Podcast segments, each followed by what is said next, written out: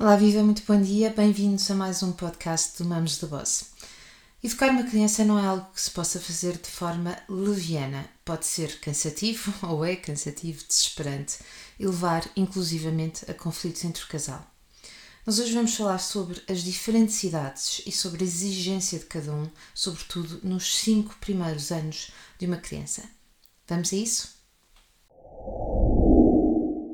As etapas de desenvolvimento da criança, sobretudo naquilo que diz respeito ao seu desenvolvimento socioemocional, são pontos que nós estudamos na nossa certificação em parentalidade e educação positivas. E precisamos mesmo de as conhecer em condições, porque porque necessitamos, de atuar de acordo com cada uma dessas etapas. Aliás, esta, este ponto é um dos pilares da nossa, do nosso modelo de de trabalho e que nós chamamos parentalidade proativa.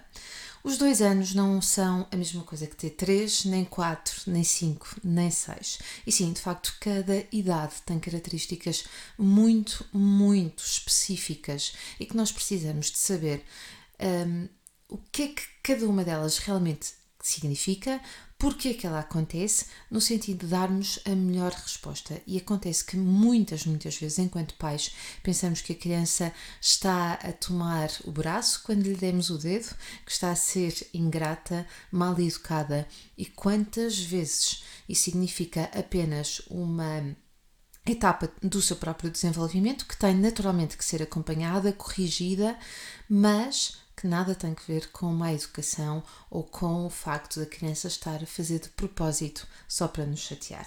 Então vamos começar pelos terríveis dois anos, tão falados, tão falados e que não merecem de todo esta, hum, esta etiqueta, porque os terríveis são os três. Mas já lá vamos. Os terríveis dois anos podem ter início, este comportamento mais exuberante, de birra, de barulho, pode ter início mais cedo que os dois anos, não é? Porque só para a vela agora que faz dois anos, que vai começar com esse género de comportamento de todo. Parece, parece que este comportamento mais desafiante começa ali naquele momento em que a criança percebe que se consegue deslocar sozinha para uma série de lugares. Ah, quando começa a gatinhar, quando começa a andar sozinha e percebe que não precisa mais da ajuda do adulto para fazer aquilo que quer e precisa. Então, daqui vai para a sala, sobe para o sofá, salta em cima do sofá, trepa para cima da mesa da cozinha, vai à gaveta das facas afiadas, vai às gavetas de roupa e tira tudo. Enfim, tem liberdade de movimento e por isso é independente, pensa ela. O que acontece é que, na maior parte das vezes, ela coloca-se em risco. E por isso nós pais dizemos: não, não podes, sai daí, e começamos a usar muito a palavra não. É uma palavra também que a criança vai aprender muito rapidamente a dizer que não. Aliás, porque se for sim, ela não tem que dizer que sim, basta deixar-se ficar que a coisa acontece. Mas quando é um não, ela vai dizer que não. E por isso muitos pais e muitos educadores dizem que é a fase do não. É a fase do não porque é uma fase em que ela quer fazer uma coisa, nós não deixamos, ela diz-nos diz que não, ou antes nós dizemos que não primeiro, depois ela diz que não a seguir, e assim vai, e assim vamos por aí fora. Acontece que quando ela percebe que não pode, quando nós não a deixamos fazer qualquer coisa, quando ela não consegue fazer qualquer coisa, ela tem uma explosão emocional muito grande, muito exuberante, faz muito barulho, pode ser um, até fisicamente muito vistosa, porque ela pode se atirar para o chão e chorar com muita força, e é mesmo assim, as emoções acontecem com essa violência intensa e também desaparecem da mesma forma muito rapidamente. Ora bem, então o que é que nós podemos fazer nestas alturas? Algumas pessoas aconselham a não darmos atenção, deixarmos a criança chorar, eh, porque quanto menos eh, audiência ela tiver, mais depressa a birra passa. Eu tenho uma opinião completamente diferente. Acredito que esta é uma das melhores fases para nós ensinarmos aos nossos filhos o que é autorregulação e como é que eles se podem autorregular. No meu livro Crianças Felizes, o segundo capítulo é dedicado justamente a esta parte. Aliás, também a certificação nós trabalhamos com grande ênfase. Um, o ensinar à criança a autorregular-se, eu disse ensinar porque ela não sabe autorregular-se, ela precisa que um adulto uh, gentil, carinhoso e firme lhe mostre como é que isso faz. E são os dois anos, o início das tais birras, e os dois anos então são a grande oportunidade para nós começarmos este trabalho. E eu disse começar, porque vamos querer continuar ao longo dos próximos anos que por aí vêm. Então, nesta altura, aquilo que nós podemos fazer é pegar na criança ao colo, porque ela ainda é muito pequenina, pegamos ao colo e levamos a criança para outro compartimento ou mudamos-la um pouco do, no espaço onde nós estamos. Aqui a ideia é que ao pegar nela, ela possa, um, com o contacto físico, não é? E eu não estou a dizer para darem um abraço à criança, eu tenho várias, um, muitas reticências em relação ao abraço dado no momento em que a criança está a fazer uma birra, porque pode ser tido ou recebido, dependendo da criança, como uma grande, uma grande violência. E dizia eu então, tiramos a criança do lugar e pedimos de forma gentil, mas firme, para ela respirar connosco, para se acalmar, para olhar para nós, para pronto, já passou, vá, vamos acalmar agora, vamos lá perceber o que é que aconteceu. E nestas alturas vamos pedir para a criança respirar, tal como a ensinamos numa outra ocasião, ou seja, nós ensinamos a criança a respirar fundo.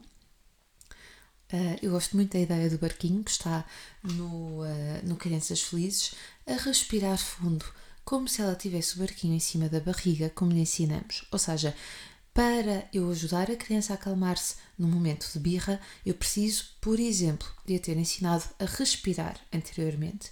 E portanto eu vou, vou lembrar, João Maria, por favor, vá, respira comigo, respira como se nós tivéssemos o barquinho em cima da nossa barriga, como fazemos antes. Vá, respira, respira comigo, vamos lá acalmar um bocadinho.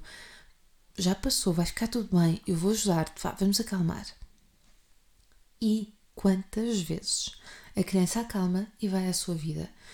E ela fez esta birra porque nós lhe tiramos um boneco da mão, ou porque ela não conseguiu fazer uh, aquilo, colocar uma peça num jogo que estava a jogar, ou porque nós tiramos a criança de cima da mesa porque era um lugar uh, muito pouco seguro para ela estar. Enfim, o que seja. E rapidamente a criança passa a outra coisa. Então, será que vale a pena corrigir? Será que não? Será que vale a pena falar com a criança e dizer que ela não pode ir para cima da mesa? Claro que sim, mas vale muito a pena anteciparmos a situação. E quando nós vemos que a criança vai a trepar, dizemos: João Maria, eu estou a ver que estás a subir para cima da mesa, deixe, por favor. Deixes tu ou eu vou-te buscar e ponho-te no chão? E se a criança continuar a, a subir a mesa, eu não vou dizer tu queres ver que eu vou ter que me levantar? Não, eu vou me levantar e vou tirá-la dali e vou dar-lhe outra opção, outra coisa para ela fazer, porque muitas vezes é aí que nós falhamos. Ou seja, proibimos, mas não damos alternativa à criança de fazer outra coisa que lhe dê prazer e que a entretenha. E portanto é isto que nós vamos ter que fazer.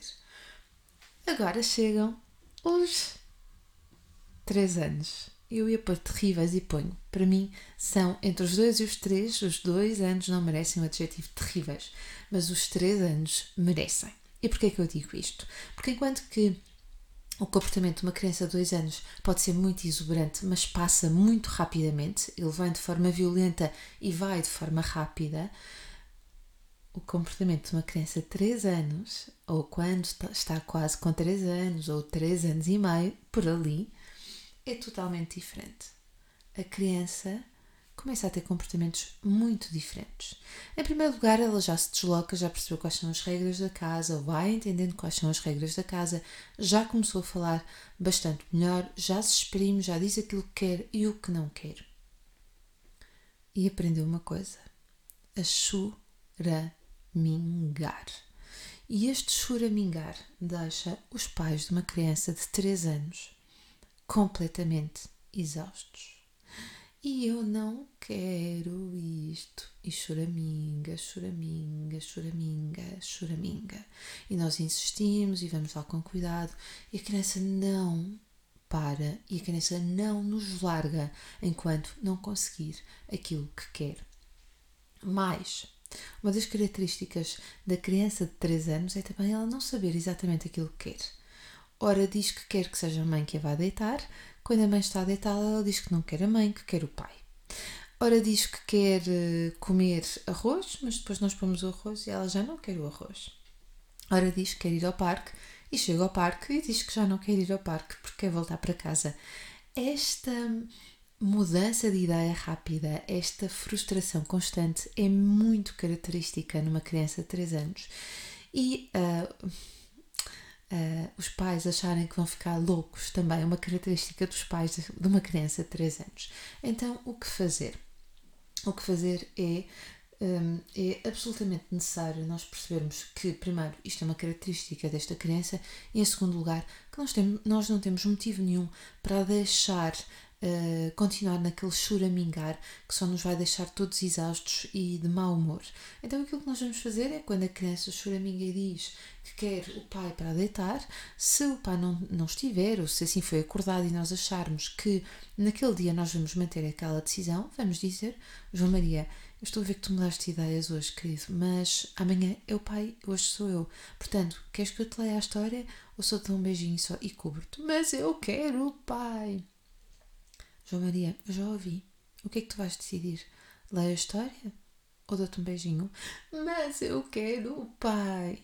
Pronto, João Maria, então, querido, eu vou-te dar um beijinho e amanhã é o pai que te deita. Dorme bem. E provavelmente o que pode acontecer ali são duas de três coisas. Não, não. uma de três coisas. Ou a criança adormece rapidamente, hum, tenho as minhas dúvidas, ou a criança nos pede ler a história, ou a criança diz quero o pai. No caso dela pedir para ler a história, eu posso ler a história. Claro que posso ler a história. Porque coloquei claramente o limite e ela percebeu que eu coloquei o limite e fez uma escolha. Depois, se ela disser quero o pai, eu digo simplesmente dorme até amanhã. E a minha segurança e a minha certeza vão evitar a continuação deste género de comportamentos por parte da criança.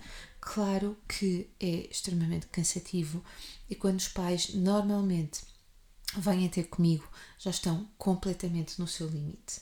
Bom, as boas notícias é que os três anos passam e dão uh, entrada nos grandiosos quatro anos, que são por norma, por norma, e claro que há sempre exceções à regra, porque pode chegar um irmão, uh, porque pode haver uma mudança, enfim, por causa do próprio temperamento da criança, porque pode haver um divórcio, enfim, há uma série de fatores que vão influenciar.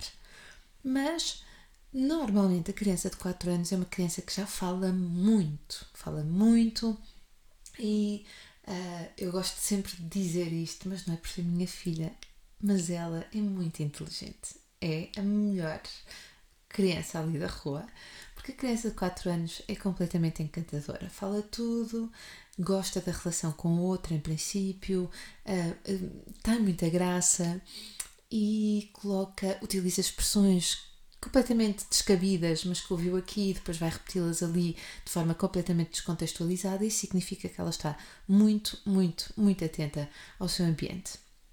Depois, aos 4 anos, é natural que comecem as perguntas, as perguntas sérias, as perguntas que nos deixam angustiados.